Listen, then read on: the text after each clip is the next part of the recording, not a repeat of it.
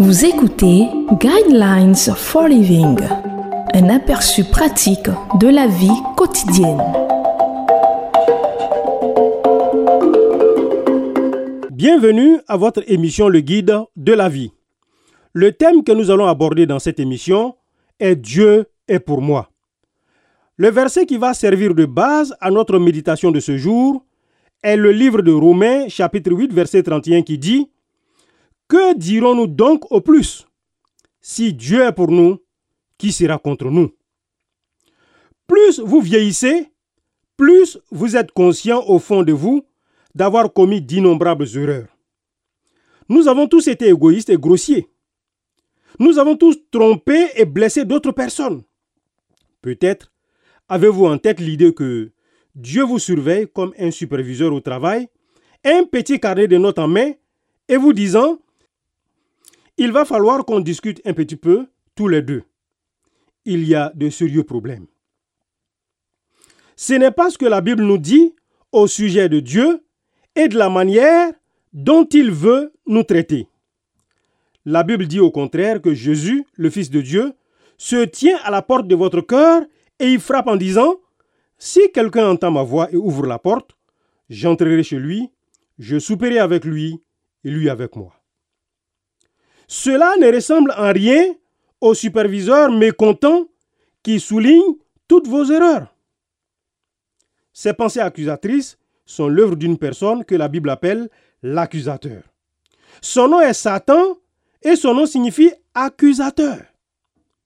Il est celui qui nous donne de fausses idées au sujet de Dieu et de la façon dont il nous considère. Par ailleurs, le Fils de Dieu, Jésus, est appelé notre défenseur. C'est lui qui prend notre défense. La Bible enseigne que si quelqu'un a péché, nous avons un défenseur auprès du Père, Jésus-Christ le juste. Oui, ce défenseur est Jésus.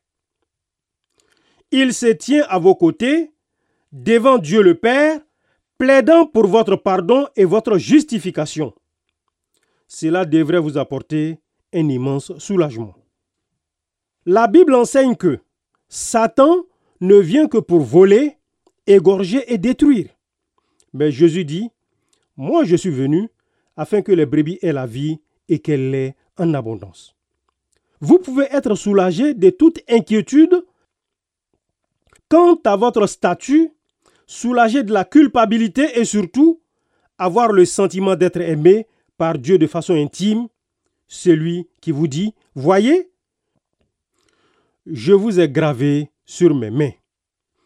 Ésaïe chapitre 49 verset 16. Non, il n'y a pas de superviseur qui se tient au-dessus de vous pour prendre note de toutes vos erreurs. Mais il y a un ennemi qui vous chuchote des accusations et un défenseur qui plaide en votre faveur et qui sait très bien que votre nom est gravé sur ses mains. Dieu est pour vous, pas contre vous. C'est la raison pour laquelle il vous a donné un défenseur pour vous sauver de la punition de tout péché.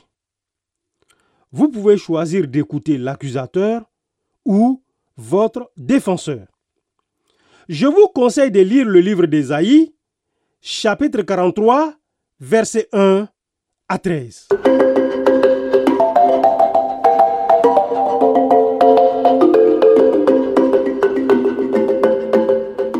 Vous venez de suivre Guidelines for Living. Pour en savoir plus sur l'émission, veuillez contacter la station que vous écoutez.